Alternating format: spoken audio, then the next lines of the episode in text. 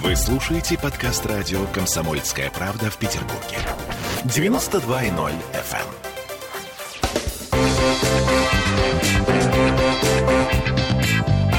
Культурные люди.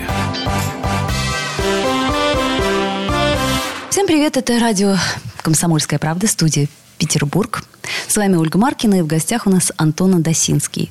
Советский и российский актер, режиссер, хореограф, музыкант, создатель, руководитель театра. Словом, ну, я не знаю, сколько надо потратить времени для того, чтобы перечислить все твои регалии и все твои роды занятий. Перечисляй, перечисляй, пусть кланяется.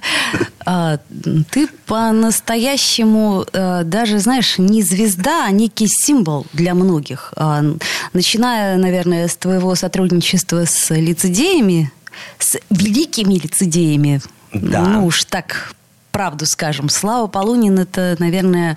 э, Это кусок, это кусок. Да, Это это, эпоха. огромный кусок жизни, который, я думаю, очень во многом повлиял, сформировал, э, что-то добавил, что-то убавил. Ну, словом, вот из этого всего получился Антон Адасинский. На самом деле, я был с ним недолго со Славой. Сейчас, я, когда уже много раз об этом рассказал, я вспоминаю, что я к ним пришел как фотограф.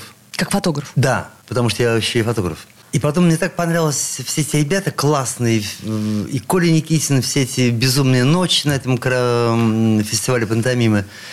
И я сказал, можно в студию? Говорит, ну вот к тому обратись. А к кому обратиться? Вот парень, э, как Валера такой? А можно в студию? В студию можно все, можно и в студию. Валера это кефт, Конечно. имеется в виду. Все, все началось.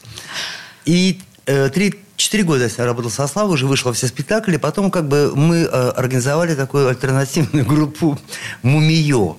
Это я, Лейкин, Я Лейкин, Кефт. Кефт, да. И мы- Мумию это хорошее название, Да-да-да. если э, все наверняка наши петербургские слушатели знают и Кефта, не знаю, и Лейкина. но они не знают, что такое. Мумиё сказал Лейкин, это только он знает, что это испражнение йогов. Вот что он сказал. А, испражнение йогов. Да. Ну, будем теперь тоже знать, но, в общем-то, в этом что-то есть логичное. А, такая сложная субстанция, которую до сих пор никто и не Все, что знает. говорит Ленечка, это просто полное вся вранье, но, но впечатывается в голову навсегда просто.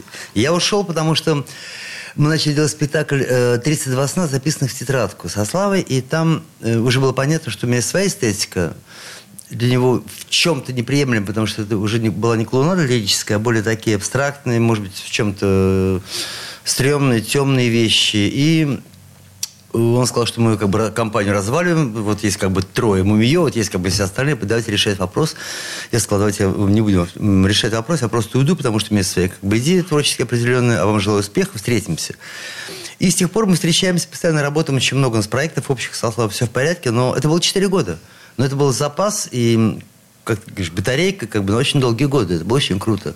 Держать в узде, э, в узде 12 мужиков, э, клоунов, 12 мужиков. Может, только, наверное, Полунин. Это было 12 стрёмных, э, крутых... э, Очень сложных. Сложных людей. И мы все его слушались, потому что был только один как бы ответ. Он все делал лучше нас.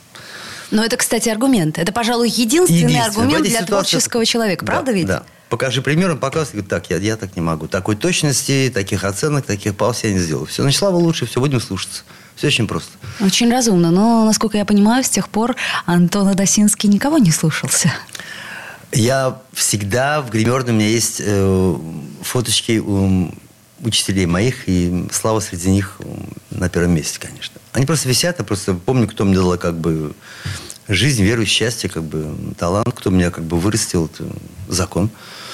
Такой закон. Просто э, сколько я помню о своей студенческой театральной жизни, э, театр дерева это где-то всегда обязательно фигурировало как то, на что обязательно нужно сходить. То есть вот я помню, что нам э, и в институте говорили, и э, наши коллеги говорили, так, дерево приехало, все, репетицию отменяем, мы идем все на дерево.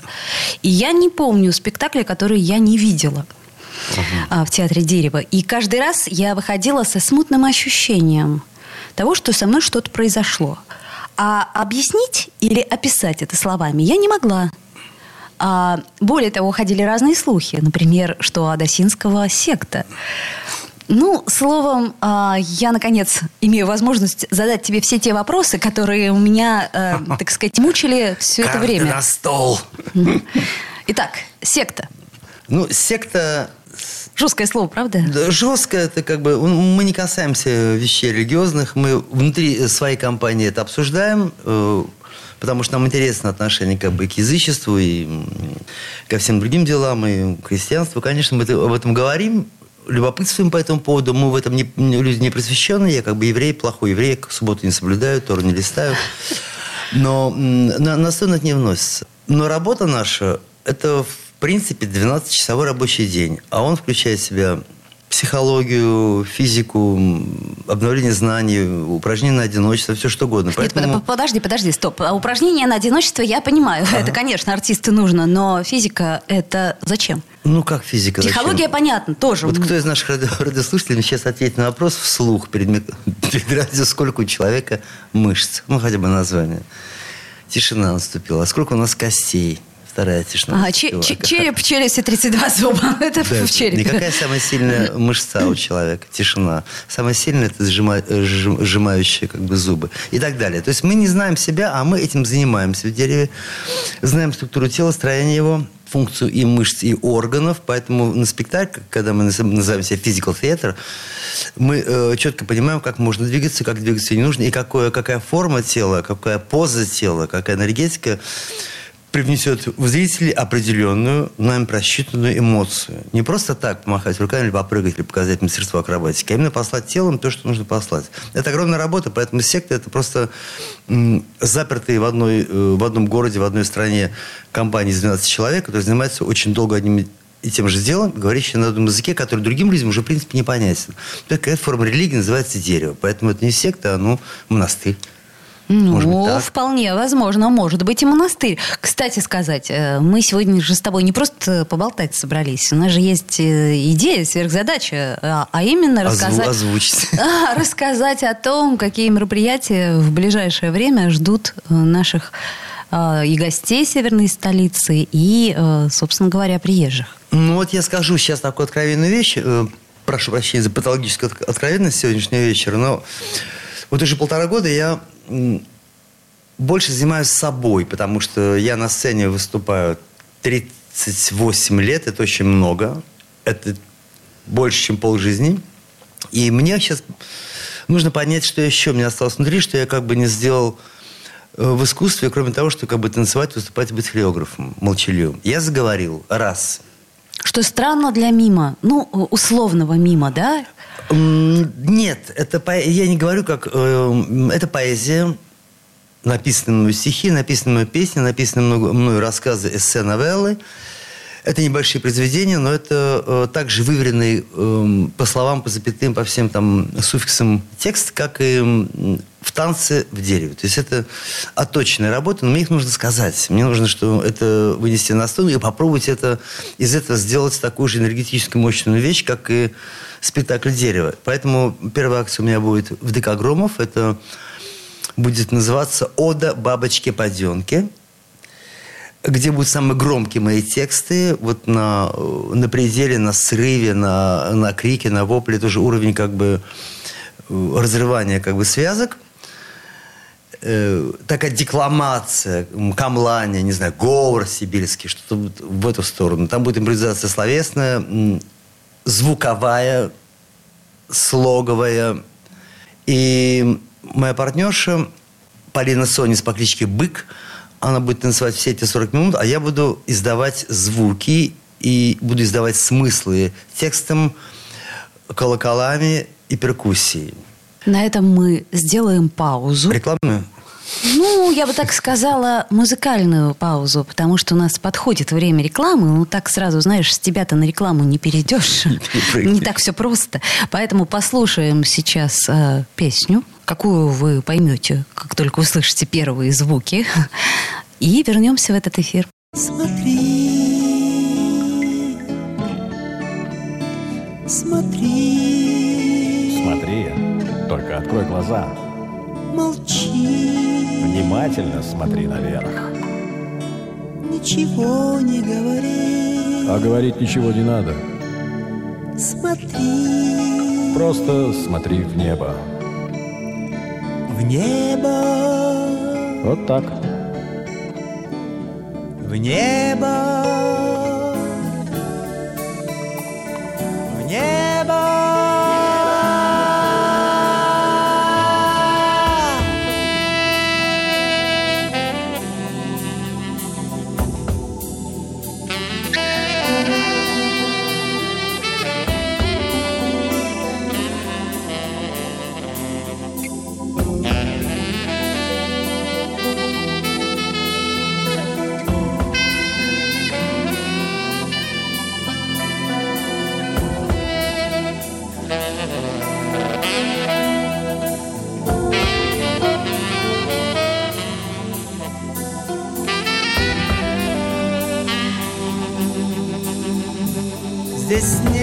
Никого, с кем бы я мог подраться теперь.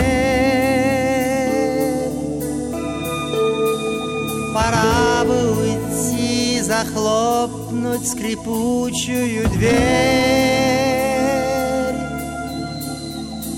Я флаги сжигаю, я крепость даю без потерь. Здесь пусто, здесь только один умирающий зверь. Смотри, как рождается звезда.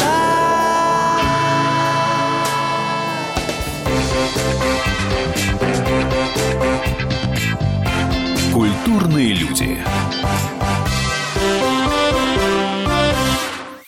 Вы слушаете подкаст радио «Комсомольская правда» в Петербурге. 92.0 FM.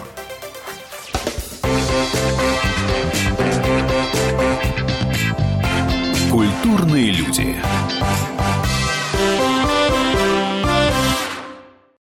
Вновь возвращаемся в эфир. Антон Адасинский по-прежнему у нас в студии. И мы сегодня обсуждаем, ну, такие уже, я бы сказала, э, вполне себе экзистенциальные вещи. Хм. Сложно об этом говорить, потому что я э, привыкла к классическому театру, несмотря на то, что я очень много времени посвятила, например, Васильеву, что для меня тоже было сложностью. Анатолию, да? Конечно. А, вот. И э, я понимаю возможности и размеры своей психики. Я поняла, точнее, в этот момент. И представляла себе всегда себя на сцене э, в спектаклях театра «Дерево». А, это было сложно. Несмотря на то, что тело вроде как у меня, ну, в какой-то степени более подготовленное, чем у других драматических артистов, благодаря многим-многим годам балета. Вот, мы продолжаем говорить о том, какие события нас ожидают. Мы поговорили про Громов. Что дальше? Дальше будет концерт моей новой группы Positive Band, где я, наконец, вернулся к инструменту, на который потратил очень много лет в детстве. Я закончил две школы по классике, гитары и по джазу. У меня коллекция гитар замечательная, потом отдельно я смогу рассказать какие-то гитары. И эта группа исполняет мои песни, но так как мы все... э, они все, чтобы не хвалить, реальные виртуозы, музыканты, поэтому нам Они все скучно. классики? Нет, они не классики. Они эм, ближе, наверное, к року, ближе к арт-року скорее, ближе как Gentle Giant, как э, Yes, как Genesis, какие-то такие как бы Так, люди. понятно. Поэтому им очень трудно играть что-либо устаканенное и простое, поэтому мы все время смеемся на репетиции, ломаем как бы рамки и все, все еще пытаемся понять, зачем в России путешествует рок, путешествует рока по, Руси. Это совсем не наша музыка, не наши инструменты, блюз не наша форма и так далее. Но мы этим занимаемся, и мы стараемся найти в этом какой-то ответ. Поэтому Positive Band это будет эм, такая великая усмешка над тем, что мы должны играть на самом деле. Вот мы, как бы русские люди, находясь на русской территории, пропитаны вот, вот этой энергетикой, вот этим счетом, таким ритмом, такими каденциями, такими как бы ладами. А что э, мы учим и что мы слышим? Это вот любопытный момент такого как бы изучения нашего, в кавычках, рок-н-ролла. Поэтому будут инструменты все, примерно 48 на сцене. На всем играем. 48 инструментов? Да, там от калимба, маримба, балалайки, там все что угодно. Там каждый, каждый из нас примерно, ну, 5 инструментов точно, включая глаза. Позитив бенд. Ну, что- слово. Позитив. А это очень позитивно. будет, да. Интересно, интересно будет послушать. А вторым отделением грохнет э, великая группа неубиваемая, несмываемая, незабываемая. Это группа «Авиа». Которую любят все. Даже Да. маленькие дети. Это страшно, потому что когда это было сатирой много-много лет назад, сейчас, когда выходят на сцену аккуратно одетые люди в рубашках, в галстуках, поют ровно на четыре, очень точно маршируют, с каменными лицами. Все понимают, что все деньги Минкульта нужно дать именно этой группе, потому что это и есть наше будущее. Вот Так, я и есть понимаю. Да, под- музыка. подожди, давай поподробнее про деньги. Так отдали Минкульт, да? Или это, это, это твои фантазии? Они, они должны это увидеть. Не просто проснуться и бежать там с чемоданом. Потому что, ребята, вы делаете то, что надо делать всем рок-музыкантам России. То есть это стало уже не сатирой, а каким-то предчувствием, что, возможно, скоро все так, так и запоют в галстуках.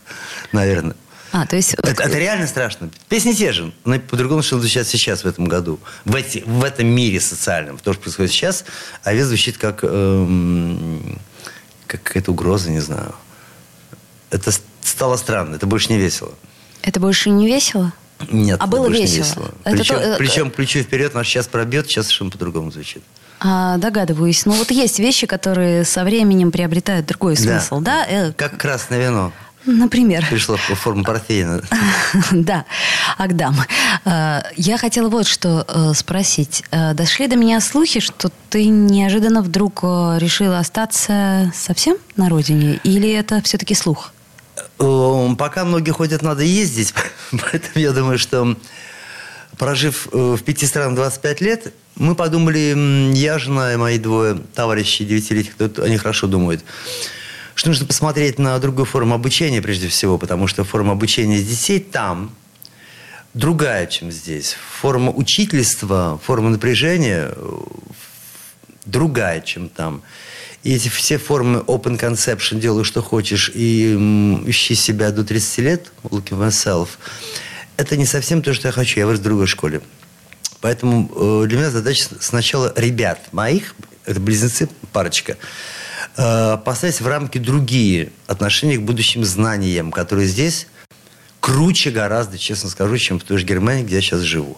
Ключевое, как- подожди, все говорят наоборот. Все Нет. говорят, что а, в Европе а, прекрасное образование, в Америке прекрасное образование, а ты вдруг неожиданно говоришь, что в России хорошее Эм, образование. Да, да. Я, ск- я могу доказать, потому что мы э, сменили много школ, они учатся в английской школе в Германии, говорят на трех языках, вроде все в порядке.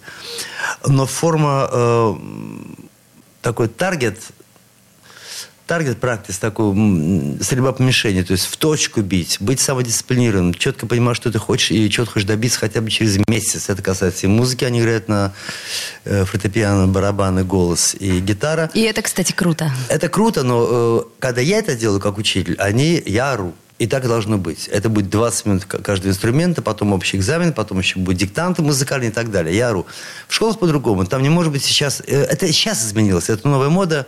Э, э, Kein стресс. э, без напряжения, э, без слез. Э, Мальчик э, должен прожить свою жизнь, отыграть в машинке, потом в четвертом классе будем заниматься прописями. Мне это не годится. Или в седьмом это классе. Сейчас, это и сейчас изменилось. Раньше, может быть, было, раньше был Бах, был Гёте и так далее. Сейчас немножко все по-другому в этой стране. И я думаю, что нам пора вернуться хотя бы на полгода сейчас в Россию, попробовать здесь э, пожить и поучиться и поработать. А на самом деле вся моя работа сейчас здесь, творческая. То почему нет? Чего потом не сдержаться здесь, господи? Я не вижу проблем менять свою жизнь очень просто. Повернули и все. Не вопрос. То есть в августе я приезжаю сюда надолго. А если э, город России, то только Петербург? Питер, да. Питер, да. Мы сейчас вот выступали в Москве. Да мы много работали в Москве. В МХАТе, и у Кирилла Серебренникова работал, и еще там где-то. Работать там здорово. Мне там никак не пишется, не творится. Я не могу там сесть ни в квартире съемной, ни в отеле. Я не могу ничего написать. Меня там носит, у меня какая-то иллюзия деятельности. Все колыхается, все встречи, звонки. Э, на выходе в конце дня ничего. Квадратная голова, я ничего не сделал. Беспокойная э, история. То есть к этому нужно привыкать. Пока не готов. Поэтому Питер.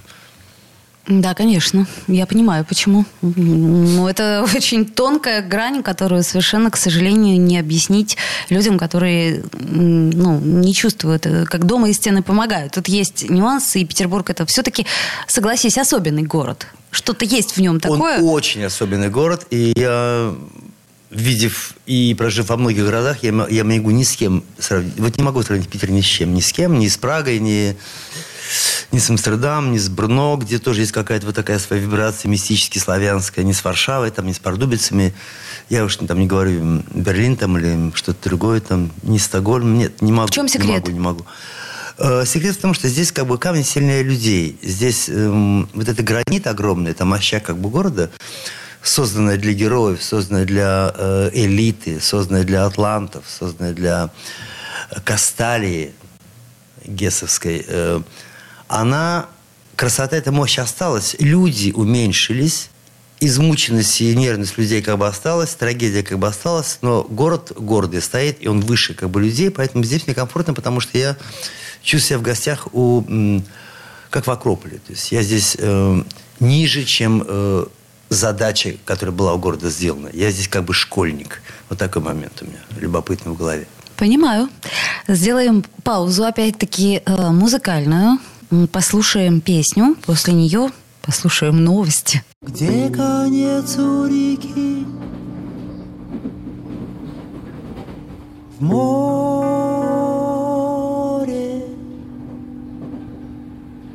Что любовь бережет Горе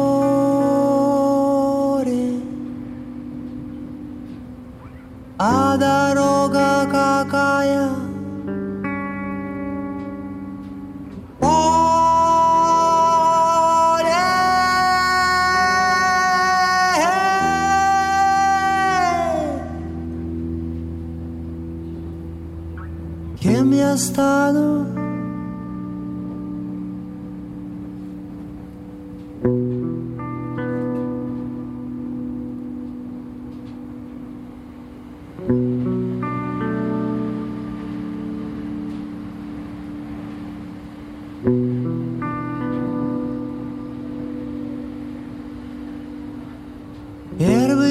Кем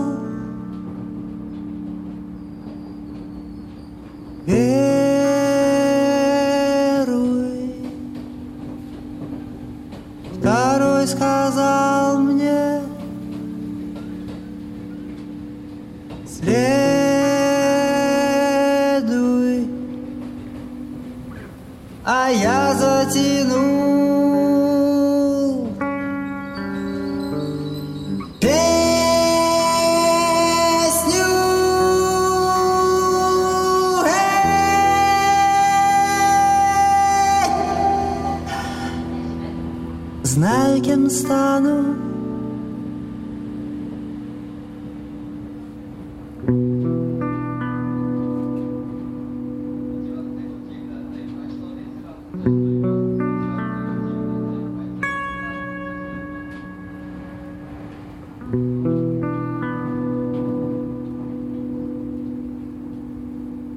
Где конец? Нету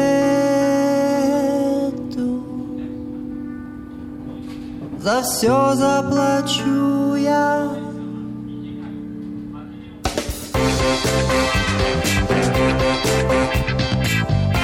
Культурные люди. Вы слушаете подкаст радио «Комсомольская правда» в Петербурге. 92.0 FM.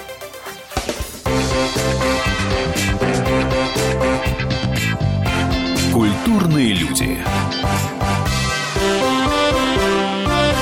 Вновь возвращаемся в эфир. Напомню, что у нас сегодня в гостях Антон Атасинский. И это не только дерево, это еще очень-очень-очень много что. Мы говорили о том, что 13 июля, насколько я понимаю, нас ждет прекрасный концерт. Ну, насколько он прекрасен, друзья мои. тут- Июня. да, это, естественно, июня. А, насколько он прекрасен, тут, знаете, вот э, правда дело А это, это не концерт, э, это будет спектакль эм, вот этот Робертс Дрим, Робертстаун. Это не совсем концерт. По энергетике, да, это концерт. Это, возможно, громко, возможно, ярко, возможно, без всяких пряток там персонажей. За, гри- за грим, за костюм я буду в черном пиджаке, я надеюсь. Это вот тот самый рок-н-ролл, э, ярлык, который всегда вешали как бы на дерево, что дерево не театр, не- не- это же какой-то сценический рок-н-ролл. Хорошо, спасибо за комплимент, э, но сейчас как бы этот рок-н-ролл будет вот будет такой, как он должен быть. Это будут инструменты музыкальные, будет мое лицо без грима, будут мои стихи, мои тексты, и будет вторая часть сцены, черная, квадратная такая же, как и первая часть, где будут происходить вещи, уже э, созданные Антоном, тем Антоном, которого только что у, люди видели в другой, в белой части сцены, где я просто говорил, пел, там, бесновался. Я выхожу в это пространство во второе и выхожу в другой мир. Сам на глазах как бы людей. Вот один человек в двух мирах. Он может быть и таким, и таким. То есть это будет двойное действие. По форме это будет как бы и танец, и музыка моя. А по мысли, э, я уж ваш вопрос сейчас твой уже предугадываю, это, это какая-то квинтэссенция того, что меня мучит последние пять лет. Я встречаю своих одноклассников, там, соработников, собутыльников, согруппников, сопостельников, там, кого угодно. И эти люди, мои ровесники, они, э, блин, они вот на процент на 80, они не то чтобы жалуются, я э, ощущаю в них какое-то, что им что-то мешало или мешает, или уже будет мешать заранее состояться, стать счастливым человеком. Из них там вот, из моих многих знакомых, двое-трое могут гордиться тем, что они живут каждый день и делают то, что они хотят целый день 24-7. Остальные нет. А я знаю этих ребят со школы, с института, с университета, со школы музыкальной, там, с танцевальной. Я помню как бы их талант, их э, яркие глаза, их э, перспективы, их амбиции, потенцию, конкурсы, всероссийские победы. И вдруг бах, проходит там 20-30 лет. И а что, что помешало уже вот этим и стать? Что-то помешало. И вот эти пять лет я думаю о том, что людям мешает эм, пройти через вот эти как бы невзгоды, которые у всех как бы есть, и через вот эти неудачи, и все-таки сохранить эти годы, потраченные на какую-то крутую профессию, и все-таки выбраться из этого, а не податься как бы, не сдать назад и не пойти по пути более простого. Стать тренером, там, не знаю, мастер-классы, воркшопы, там, администратор системный, что-то такое, что просто понятно, как бы, водитель троллейбуса 35 тысяч в месяц, все в порядке. Водитель троллейбуса тоже нужен, Антон. Обязательно нужно, конечно. Но если потратил 25 лет на одну работу, а не 3 месяца обучения троллейбуса, то э, что ж ты 25 лет похоронил своих? Поэтому эта скрипка под кроватью лежащая, на которой ты бросил играть, это для меня пятилетнее размышление о том, как сделать так, чтобы люди в любом возрасте, в любом могли пойти по улице, увидеть зеленую дверь, приоткрытую, которая не была раньше на этой улице. Не было двери раньше. И не в понедельник в нее зайти, а прямо сейчас, потому что в понедельник двери здесь не будет. В этот момент изменения моментального осмелиться поменять жизнь круто, резко, да понятно, э, понятно, есть ипотека, есть там какие-то долги, есть больная бабушка, есть собачка, там проблемы. Много чего не позволяет себе как бы вернуться э, в зону риска, заняться собственной мечтой. А вот а вдруг понять, что как бы а жить-то осталось там 15 весен там, и 24 эм, бочки вина выпить, и все, и конец, точечка. Так что же, так и будем как бы? Вот это как бы риск э, взорваться в 50, 60 лет, 40 лет. И опять начать что сначала. Вот об этом спектакль. Вот, блин. Вот об этом спектакль. Ничего себе. То есть ты хочешь прямо ко всем? Потому что я пример. Потому что я пример конкретный. Я старше этих людей всех. И наверняка старше, чем 8% публики бы сидеть на меня смотреть. Поэтому я осмеливаюсь говорить людям, которые младше меня, что я не бросил эти дела. Я много работал, много чего потерял, много что сделал и принес жертву определенную и не одну, чтобы добиться того, кем мы сейчас есть. Поэтому, ребята, смелее, смелее, смелее. Не понедельник, не будущей весной, никогда закончится институт, а прямо сейчас начинается. И будьте готовы к тому, что это жизнь актера, жизнь артиста, жизнь творческая, она будет нищая. Если вы не выйдете на первый пульт, не выйдете из кардебалета на, э, в солисты, это будет тяжело, но все равно это будет лучше, чем потом клясть и хлестать себя всю оставшуюся жизнь. Будучи кассиром в супермаркете. Да, ты будешь себя хлестать. Будете висеть на стенке фотографии, где пляж на половецкие пляски где-то еще. Там.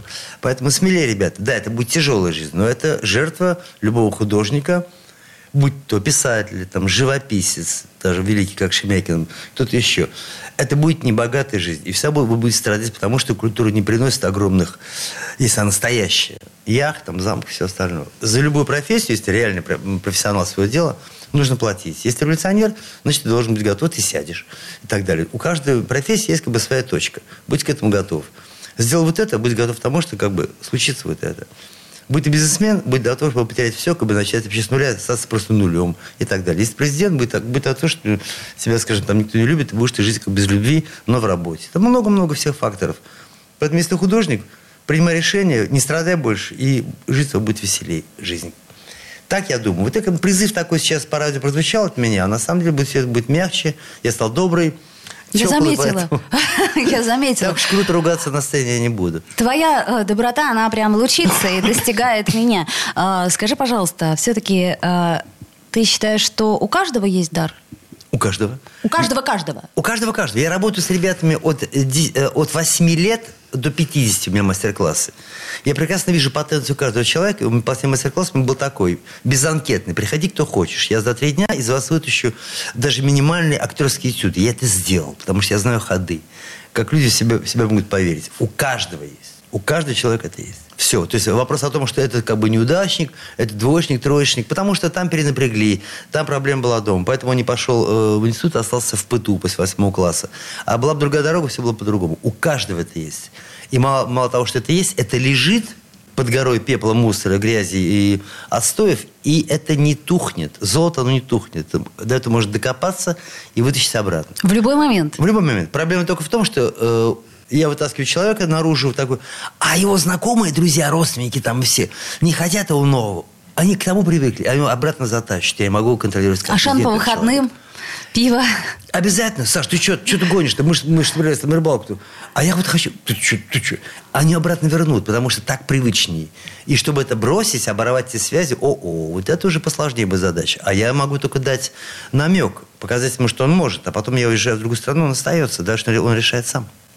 Чудовищные вещи ты говоришь, и я очень надеюсь на то, что э, часть нашей аудитории, ну хотя бы пусть очень небольшая часть, но проникнет это маленькое зерно, и кто-то вспомнит о том, что он на самом деле хотел. Ведь, понимаешь, интересная штука, работа э, 5 дней в неделю по 8 часов, которая тебе не нравится, это просранная жизнь. Нет, я работал. Я работал грузчиком в порту, занимался спиной мышцами. Я работал э, на приемке хлеба по ночам, вахтером в случае строя. Мне хватало, чтобы писать, играть на гитаре, заниматься, ездить автостопом там по России, собирать материал, заниматься фотографией.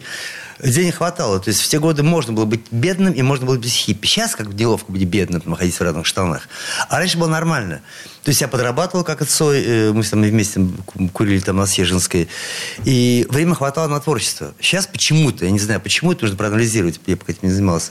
Не хватает времени э, подработок, чтобы тянуть даже себя одного. Вот это, блин, как-то странно, неправильно по экономике. И это, Вообще это не- должно. не про деньги, мне кажется. Мне кажется, просто немножко изменилось качество времени само по себе. Мы этого не заметили. Это Может такая быть. метафизическая величина. Вроде бы, как это сказать, 60 минут в часе, но не все так просто. Отвлекающий маневр очень мощный. Раньше не было э, такого количества информационного давления как бы на мою голову, когда я шел по улице, видите плакаты, эти информацию, тупую музыку в магазине, э, странные разговоры людей. Раньше было более молчаливо, более тихо и был более вакуумно для творчества. Сейчас, э, к сожалению, э, дядя интернет и так далее, как бы, он... эм, мы пока с, э, с этим шутим, но мы уже отшутились. Он уже прошелся по нам, и мы уже потеряли много бойцов через этот инструмент интернетский. Мы потеряли их мозги, их талант, потому что они ушли в это поле. То есть это их уже поглотило. Поэтому с этим это другой вопрос, конечно. С этим я тоже занимаюсь. У моих, у моих ребят, сейчас им 9 лет, у них нет ни телефонов, ни компьютеров. Логично, понимаю. Эм, И они э, пока не нужны. Они появятся в школе где-то, конечно, будет все. Поэтому вот вы правы, факторы другие сейчас стали, конечно. Другое поле, другое напряжение, другие временные категории. Но я думаю, что можно найти форму подработки, как вы сказали, делать то, что ты не хочешь делать, но то, что надо для этого желудка, и, для- и чтобы пиджак одеть, и не ходить в мамин холодильник, и спокойно заниматься тем, что хочешь сделать. Можно компромисс найти. Сомневаюсь. Сделаем сейчас еще одну паузу, и после нее вернемся в эфир. Все разошлись, на прощание осталось Отрыв желтой листвы за окном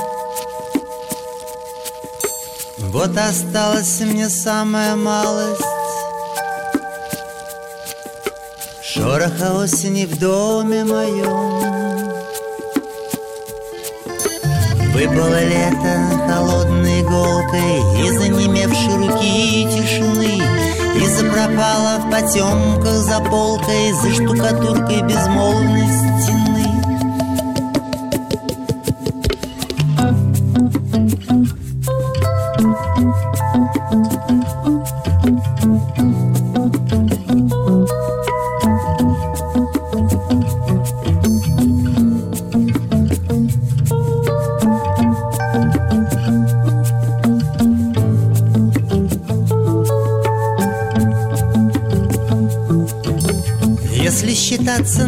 чем я не вправе Даже на этот пожар за окном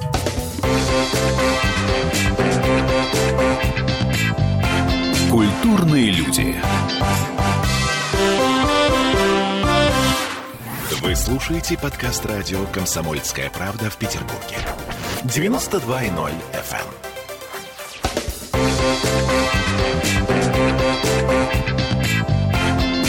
Культурные люди.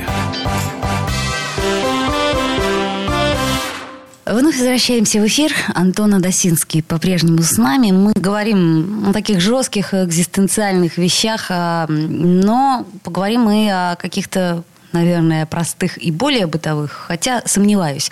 А, Насколько я а, понимаю... Ты уже третий раз сомневаешься с сегодня- сегодняшней передачи. Да, я все, я все пытаюсь как-то свести к чему-то более простому, но потом понимаю, нет, не хочу. Скажи мне, пожалуйста, как тебе работалось с Сакуровым? Ну, это лучшее, что было у меня в кино.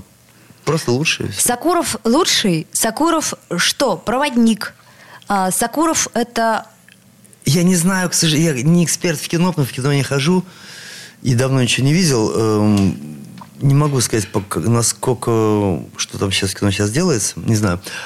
Э, Когда художник видит свою работу именно в кино, как мне кажется, моя могу тут мне кажется, я сомневаюсь, он, он, перед ним висит картина «Фауст» в голове. До каждого кадра, до каждого поворота, до каждой пылинки, там, до каждого дыма там на траве. И он видит каждый кадр и снимает уже снятое кино, которое у него в голове уже много лет сложилось. Это настолько легко работается. Второе, он прекрасно видит актера насквозь. Это редчайший для режиссера момент. Не просто дать совет какой-то посредственный, что-то вот так. А можно там вот так? А он подходит к тебе, и он говорит слова, которые актер ожидает услышать, и понимает язык, и еще и может показать. И я искал неделю, как мне с ним договориться, потому что я пришел в драму, бешеную драма, драма, драма, там, австрийский Фауст и мощные э, люди, дорогущая огромная система, там все, ну, вот реальный костюмный фильм. А я Мефистофель. Уже сам по себе я должен быть совершенно другим. Я искал школу актерской работы, и в конце концов из всех семи школ, чем я занимался в своей жизни, занимаюсь, как бы там, начиная от Мирхольда, там, Станиславского, там, Штайна, Брута и всех остальных, я выбрал школу м, супер, супермарионетки. Это школа другой актерской работы. И когда это случилось, через неделю пришел на площадку, Сокуров мне это говорит, Антон, с вами что-то случилось. Он это заметил. Я- это еще было до кадра. Я говорю, а что случилось со мной? Он говорит, у вас морщины на лбу другой формы стали. Это Гордон Крэг, школа Гордон Крэг. И все пошло. И второе, что даже в этой железной струк- структуре, у Сакуру, железной абсолютно, он вдруг способен в, в течение кадра поменять все кверх ногами. Он вдруг видит что-то новое, сносит декорации. Меня- И третье, что он- последнее, что он считает, что ни- ничто не, э, до конца не может быть сделано, поэтому фильм, который э, навсегда повесит и будет неиз- неизменным, он до последнего момента, вот до выхода в прокат еще должен как-то где-то поменяться. Вот бесконечная доработка, дописка текстов на чужой спине, какие-то реплики вставные. Он еще м- 2-3 года после Фауста его доделывал в процессе и дописал новые э, э, тексты, которых там не было, на мою спину, как будто я это говорю. Поменял многие смыслы, потому что он тоже менялся. Очень текучий человек. Это лучшее, что я сделал в кино, считаю. Лучшее. Понятно. О многих школах ты говорил, насколько я понимаю, к каждой школе ты так или иначе прикоснулся и, э, попробовал на себе. Да. Ты на чем-то остановился? Нет, эм, я думаю, что моя компиляция «Школа дерева», которая выросла вот, например, э, за последние 20 лет, это, это уже, она жи- живет, это моя школа, она, пока есть Досинский, эта школа есть. Есть многие люди, которые этой школе следуют и уже отделяют ее от остальных школ, потому что если те школы, о которых мы говорим, они касаются во многом слова, то в школе эм, даже Гротовского, с кем я, слава богу, был знаком, все-таки это звук Вот повезло. то в школе дерева слов нет. И звука, в принципе, нет. Мы не занимаемся дыханием, ну, в той степени, куда не резонаторами, мы не занимались эм, тембральными окрасками, мы занимались другим. То есть у меня как бы своя школа. Поэтому это, это, как у всех, компиляции из того, что я знаю. Понятно. То есть Все я впитал и сделал. Да. Ну, по сути дела, Слава Полунин тоже очень многое впитал, но при этом сделал свое. Конечно, это все. Это все. Э, ну, наверное, наверное, может быть и так. Еще раз я хочу напомнить, что 13 июня мы всех ждем на спектакль. В скороходе. В Скороходе прекрасная площадка. Очень ее люблю. Чудесная площадка. Там- Хорошая. я там еще ни разу не был. Тебе понравится, я уверена в этом. В Скороход это у нас э, на станции метро «Московские ворота». Приходите. а, Антон Адасинский потом, может быть, если захочет, ответит на ваши вопросы, которые вдруг у вас возникнут. Ответит? Ой, я так этого боюсь, потому что... Боишься? Да, смывать мои ощущения чудесные по спектаклю, смывать ощущения людей, открывая рот и говоря о, о смысле жизни, боюсь я этого. То есть написал, все. Ну да, ну пусть лучше поспят с этим с нами, погуляют там по теплому городу, чем говорить. Антон, скажите, пожалуйста, а вот в третьей сцене на Ну, что вы 28, на имели в 28 виду? секунде, когда подняли руку, я постели ногу, что имели? Да, замечательно. Такое может быть просто, я боюсь, что это мешает публике. Не обещаю, но, может быть, я спою что-то на бис. Ну, это уж как карта ляжет, э, да. Э, Скажи, пожалуйста, а тебе сценическое волнение свойственно или нет? Да, Да ладно. да. Даже вот перед этим детским мюзиклом вчера в Москве, когда уже, как бы там для меня несложная работа, и там 18 детей, я, постоянно, я привык переживать, потому что если не переживаю, то что получается? Я вышел в другое пространство просто так, щелчком пальца, я же выхожу в другой мир, я же сейчас потеряю себя на полтора часа, я расстанусь э, со своей памятью, с мозгами, с опытом, с национальностью, с, не знаю, с моим полом. Я уйду в другой мир, я к, к этой двери готовлюсь. Так не бывает, потому что я могу тут не, вер- не вернуться, я че боюсь. И вот каждый раз холодок этот в районе солнечного сплетения. Нет, на, на левом плече. На левом плече. Ну вот э, у, у всех по-разному. У меня, например, в районе солнечного сплетения. А Антон Адасинский совершенно необыкновенный человек, на мой взгляд. Ну что ж, таких больше нет. И я... Подождите, я есть. Э, Счастлива, так нет, я счастлива э, хотя бы потому, что какое-то время, ну, по крайней мере, пока ты испробуешь наше образование на своих детях, ты поживешь э, в нашей северной столице и... Опять. Да, и мы можем иметь возможность время от времени прикоснуться к этому человеку. Ну вот я этого хочу, потому что здесь мы друзья, здесь такие люди, которые, э, с которыми могу говорить на очень сложном языке, нашем питерском, нашем как бы, замороченном. Мне здесь э, комфортно, и люди, раз люди меня ждут, я должен быть там, где люди меня ждут. В общем-то, я же, я же артист. Судя по всему, ждут. Еще раз напоминаю, что э, Антон Адасинский приглашает вас всех 13 июня на площадку «Скороход» на свой спектакль, ну, который не совсем спектакль, но, словом, э, я знаю, что у Антона масса поклонников, и мне бы хотелось, чтобы этот круг расширился, потому что то, о чем говорит Антон, касается каждого. А, Раз Антон так считает, значит, у каждого есть дар. И главное его не потерять.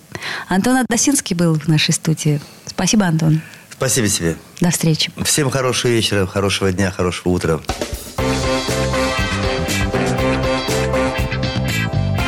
Культурные люди.